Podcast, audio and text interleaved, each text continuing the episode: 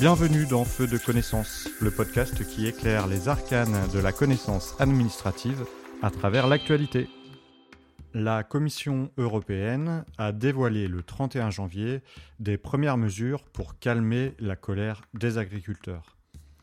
Après avoir synthétisé ces premières mesures, nous reviendrons sur la création de cette Commission européenne, son rôle et son fonctionnement. Une disposition présente dans la PAC 2023 oblige désormais les exploitations agricoles supérieures à 10 hectares à laisser au moins 4% des terres cultivables en jachère pour pouvoir bénéficier des aides européennes.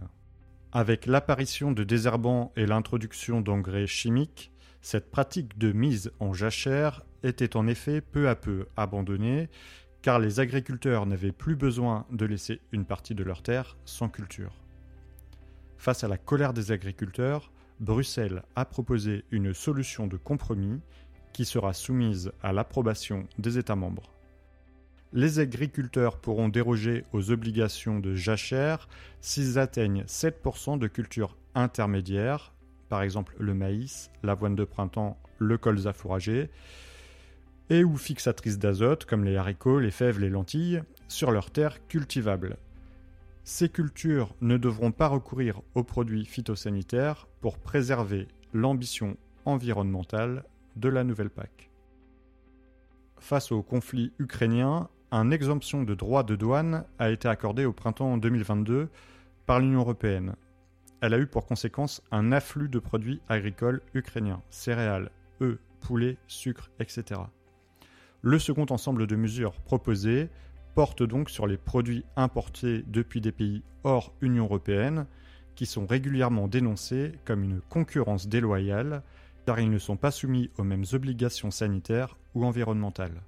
La Commission européenne a proposé de renouveler pour une année supplémentaire l'exemption de droits de douane accordée à l'Ukraine, mais en l'assortissant de mesures de sauvegarde renforcées pour limiter l'impact sur les marchés et les répercussions pour les agriculteurs de l'Union européenne.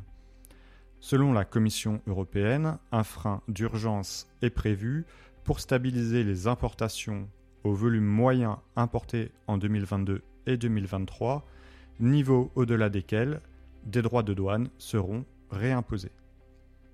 Revenons maintenant sur la création de la Commission européenne, son rôle et son fonctionnement. Créée par le traité de Rome de 1957 sous la forme de CEE, e, Commission des communautés économiques européennes, la Commission européenne est une institution indépendante des États membres, force de proposition représentant l'intérêt général européen et chargée de mettre en œuvre et de défendre les traités. Elle propose des textes législatifs, des règlements, des directives, des décisions elle les propose au Parlement et au Conseil, et elle veille à leur bonne application. C'est la gardienne des traités européens. Elle peut en effet introduire auprès de la Cour de justice de l'Union européenne un recours en manquement contre un État membre pour violation du droit de l'Union européenne. Elle gère le budget de l'Union européenne et elle contrôle l'utilisation des fonds elle représente également l'UE au sein des organisations internationales. Elle négocie les accords internationaux qui engagent cette union. La Commission européenne est composée de 27 commissaires, un par État membre, dont le président de la Commission, les sept vice-présidents et le haut représentant pour les affaires étrangères et la politique de sécurité. Ils forment la direction politique de la Commission pour un mandat de 5 ans. La présidente, Madame Ursula von der Leyen, leur confie la responsabilité de domaines d'action spécifiques. Monsieur Thierry Breton, qui est le commissaire français, est par exemple en charge du marché intérieur. La désignation du président de la Commission européenne et du Collège des commissaires repose sur une procédure définie à l'article 17 du traité de l'Union européenne.